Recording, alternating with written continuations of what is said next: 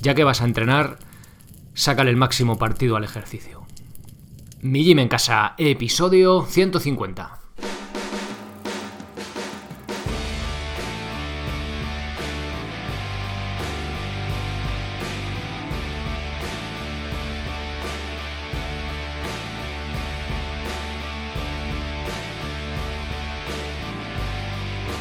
Muy buenos días a todos, soy Sergio Catalán de mijimencasa.com y os doy la bienvenida a un nuevo episodio del podcast de Mi Gym Casa, el programa, la radio donde hablamos de entrenamiento y de alimentación desde un punto de vista diferente e independiente. Vamos ya, 150 episodios. Bueno, estoy bastante orgulloso de que en este nuestro podcast pues hayamos llegado hasta 150 episodios y lo que nos queda. Bueno, hoy toca hablar de un tema, hoy toca hablar de calistenia, de un tema quizá un poquito controvertido, no demasiado. El tema de la protracción en las flexiones. ¿Es necesario hacer la protracción cuando hacemos flexiones? ¿Basta simplemente con estirar los codos? Bueno, hoy vamos a ver, os voy a dar realmente mi opinión y bueno, y en qué se basa sobre todo esa opinión, ¿no? Para que vosotros, como siempre os digo, que sé que tenéis buen sentido crítico, pues saquéis vuestras propias conclusiones y lo incluyáis o no, también dependiendo de vuestro caso. Antes de pasar con el tema en sí, os recuerdo muy muy rápidamente, en menos de un minuto, que en mijimencasa.com encontraréis cursos y planes para aprender a entrenar de forma independiente en cualquier parte y sin apenas material, sea cual sea vuestro nivel. En los cursos aprenderéis la técnica correcta y las progresiones de los ejercicios que podrás llevar a cabo en los planes de fuerza o de cardio, que precisamente el de este mes es el que está completo o incluso hacer vuestra propia planificación. Además, tenéis cursos sobre movilidad, como el de sentadilla de descanso y movilidad escapular, para tener unos hombros sanos, que tiene mucho que ver con lo que vamos a hablar hoy. También tenéis el de liberación miofascial, donde trato esos masajes que podemos darnos nosotros mismos con el rodillo de espuma, este el foam roller después de entrenar. Y para los más atrevidos, los más calisténicos, está el curso de pino básico y el de slackline o cuerda floja, que ahora que llega ya el buen tiempo, es una gozada y una buena excusa, ¿no? Para hacer ahí ejercicio al aire libre también con los peques.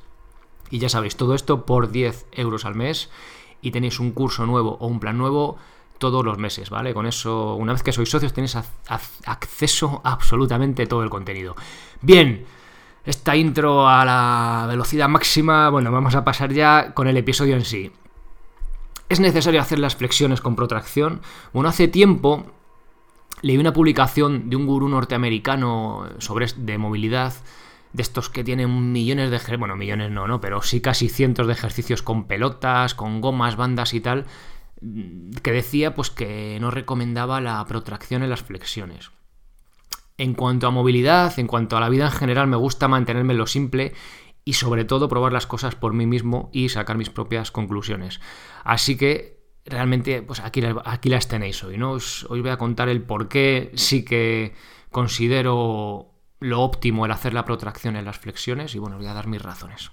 Bueno, pero empecemos por el principio, porque algunos que esto sigue creciendo episodio a episodio, algunos diréis, ¿qué narices es la protracción? ¿no? Los que llevéis mucho tiempo ya escuchando, siguiendo este podcast o este proyecto o estéis en los cursos, sabéis de sobra qué es la protracción. Pero hoy os lo vamos a explicar. Bueno, la protracción escapular es básicamente sacar chepa. Es uno de los movimientos que tiene nuestra escápula. Que bueno, cuando hacemos flexiones, cuando estiramos los codos, eh, que es normalmente cuando se da por terminada la repetición, una vez que estos codos están estirados por completo, aún tenemos unos centímetros de rango de movimiento. ¿Que se consiguen cómo? Pues metiendo el pecho hacia adentro a la vez que sacamos chepa, ¿vale? Y realmente subimos unos centímetros más. Considero que unas flexiones bien hechas tienen que acabar con la protracción escapular. Voy a hacer un inciso, si no sabéis de esto de la protracción, de la retracción, todos estos términos que voy diciendo, en el curso de movilidad escapular, en la primera lección eh, que están abiertos a absolutamente todos, podéis acceder a ella, ¿vale? La primera lección de todos los cursos están abiertos.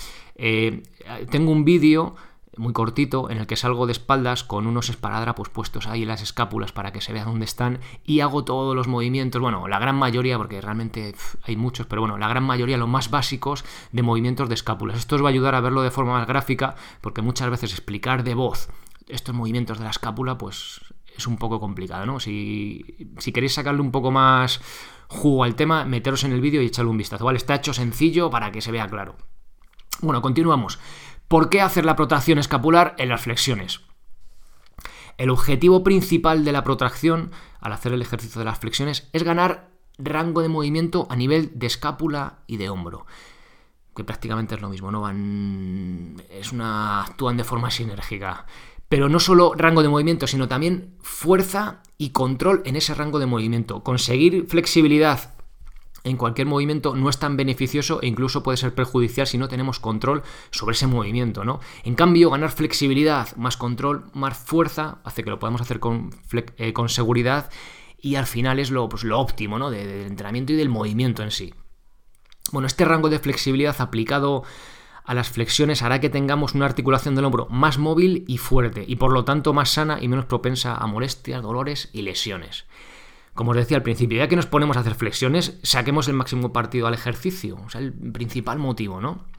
Bueno, habiendo dejado claro la ejecución óptima, eh, vamos a continuar con algunas preguntas un poquillo más... hilando más fino. ¿Es peligroso no hacer la protracción escapular al hacer flexiones? A ver, peligroso no es, pero considero que estamos perdiendo una muy buena oportunidad de movilizar y fortalecer los músculos de la cintura escapular, que son los músculos cuando digan cintura escapular son los involucrados en la articulación de hombro-escápulas, ¿vale? Muchas veces una pobre movilidad, falta de fuerza o descompensaciones de esta musculatura nos provoca dolores de hombro. Em, em, varios de vosotros lo habéis, lo habéis notado, con los que he entrenado, algunos de los que estáis en los cursos, me decís, joder, ¿de qué hago los movimientos de estos de las escápulas, los de protección escapular, retracción y tal? Joder, yo siempre he sufrido del hombro, eh, siempre el hombro derecho me ha dado la lata, tal.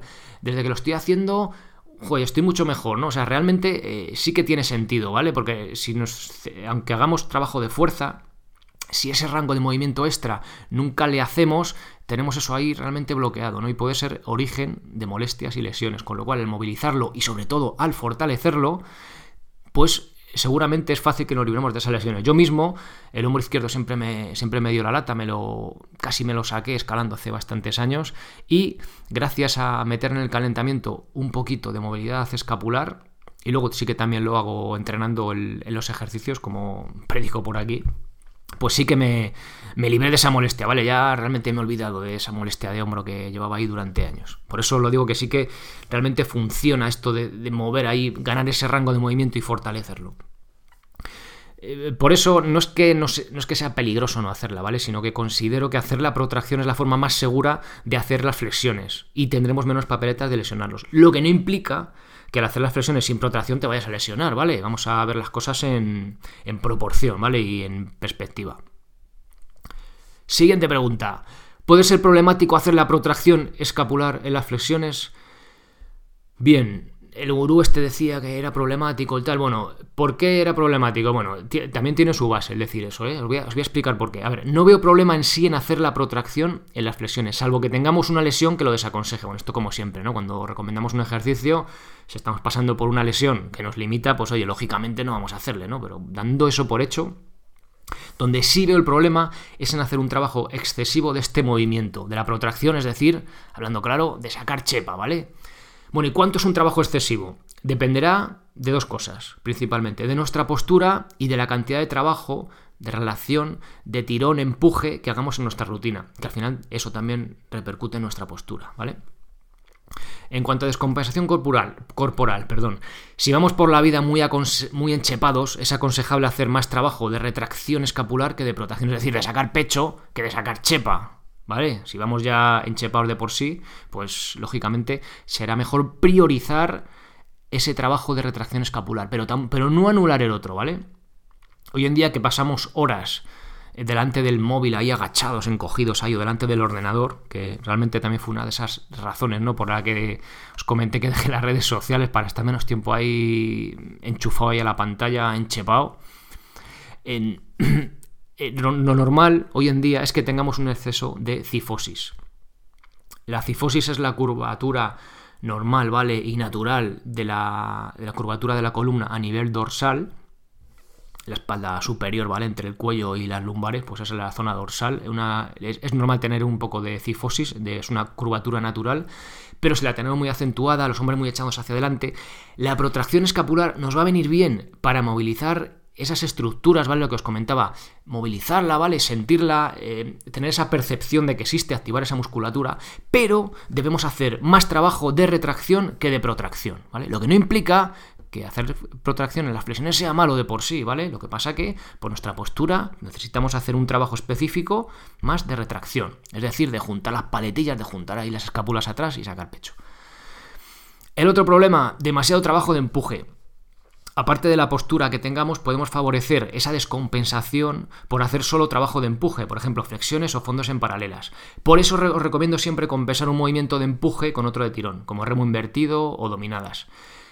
Si en este caso me tuviera que quedar con uno, ¿vale? En cuanto a postural, me quedaría con el remo invertido, que sí realmente consigue la retracción escapular completa, ya que las dominadas conseguimos una depresión escapular, es decir, echar las dominadas hacia abajo, es decir, alejar los hombros de las orejas cuando estamos arriba del todo, pero en una retracción completa. La podemos conseguir, pero no es una parte natural del ejercicio, ¿vale? Es demasiado forzada y nos va a costar mucho. Entonces, en este caso, bueno, pues sí que, imaginaos que hacéis eh, flexiones y dominadas o fondos en paralelas y dominadas. En este caso, si el único ejercicio de tirar que hacemos es dominadas, sí que sería interesante meter un trabajo específico de retracción escapular. Pero una vez más, no implica que sea negativo, ¿vale? Que sea malo hacer la, protracción, el trabajo de, empuje por sí mismo, ¿vale? Eso pues, quiero que, que quede claro, esa, esa puntualización.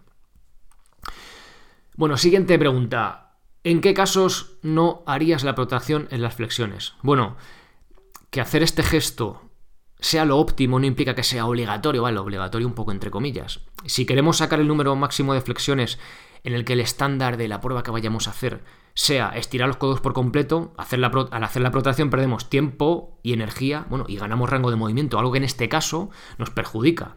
Si necesitamos sacar el número máximo de flexiones para una oposición, para un test concreto de lo que sea, para un WOD de CrossFit en el que quiero pues hacer un buen tiempo, ¿vale? Aparte de, hacer más flexiones o, hacer mm, el número estipulado de flexiones en el menor tiempo posible, la protracción en este momento, pues es algo negativo, ¿no? Nos está, lo que os comentaba, más rango de movimiento, con lo cual más tiempo, más cansancio y al final, si nos importa solo los números, menos números, con lo cual en este caso, pues nos perjudica. ¿Qué podemos hacer en este caso? Bueno, eh, entrenaría eh, parte de los días haciendo eh, las flexiones sin esa protracción, es decir, flexiones estirando los codos y ya está.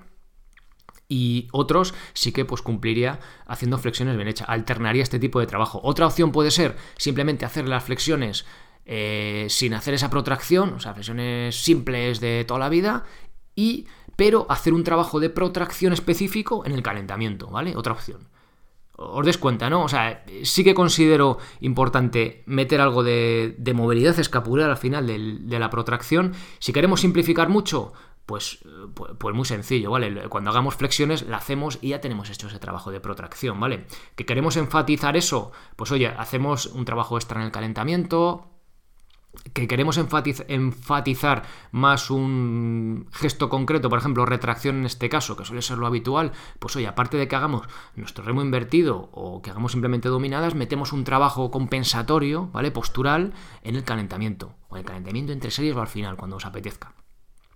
Por eso muchas veces cuando me decís, yo es que entreno en casa y no quiero poner la barra o no tal, qué rollo, no sé qué, no quiero nada, sin nada de material es muy difícil hacer un trabajo de tirar y por lo tanto conseguir esa retracción. Por eso siempre os recomiendo que aunque podéis colgar de una mesa, pero al final, aparte de darnos un golpe o romper la mesa, pues oye, una barra de estas, del de Caldón, de Amazon, la podéis comprar en cualquier lado por 20 euros, pues oye, nos soluciona la papeleta y con esa podemos hacer remo invertido, podemos hacer dominadas, ¿vale? Entonces, oye, pues merece la pena esa pequeña inversión, ¿vale? Venga, que estamos ya acabando hoy. Última pregunta, aclaración. Bueno, no me apetece hacer la protracción cuando hago flexiones. Mira, Sergio, está muy bien tu argumento, pero es que no me apetece hacerlo cuando hago flexiones. Nunca lo he hecho y nunca he tenido problemas. Bueno, en este caso, genial, ¿vale? No veo necesario que lo hagas. Aún así, sí que me tiene un trabajo de movilidad escapular en el calentamiento, ¿vale? Para al menos trabajar este gesto. Si tú toda la vida has hecho calistenia, bueno, toda la vida, tengas 20 años o tengas 50 y te ha ido bien, tienes los hombros sanos y perfecto, la postura es correcta, joder, pues de lujo, ¿vale? Pero yo desde aquí, eh, fomentando también la salud en cuanto a problemas de molestias de hombro y demás, y en mí mismo además lo he visto, y bueno, y en vosotros, como os comentaba antes, en algunos de vosotros, el tema de movilidad escapular es que nos ayuda mucho a tener una articulación sana del hombro, con lo cual sí que lo recomiendo. ¿Que las quieres hacer como te dé la gana? Pues tú las como te dé la gana, pero al menos sí que ten en cuenta que eh, haciendo ese trabajo de movilidad escapular vas a tener menos papeletas para tener lesiones o para tener problemas, sobre todo en la zona de los hombros, escápulas y demás. Bien, ah, vamos a hacer, voy a hacer un resumen rápido de todas estas ideas y pues así, oye, repasamos un poco los puntos. Al hacer la protación escapular durante las flexiones conseguimos mayor rango de movimiento y fuerza dentro de ese rango en la articulación del hombro. El problema no es la protracción en sí, sino un exceso de trabajo de ese gesto. Si hacemos demasiado trabajo de empuje y o posturalmente vamos con los codos echados, perdón, con los hombros echados hacia adelante, será mejor trabajar más la retracción escapular que la protracción. Pero esto no implica que la protracción por sí misma sea mala. Y si tu objetivo es hacer el máximo número de flexiones solo con los codos estirados, ¿vale? Por el estándar este que no hace falta que haga la protracción, simplemente lo que te van a contar es estirar los codos, la protracción te hará bajar esos números. En ese caso, hazla solo en algunas sesiones o en el trabajo de movilidad del calentamiento.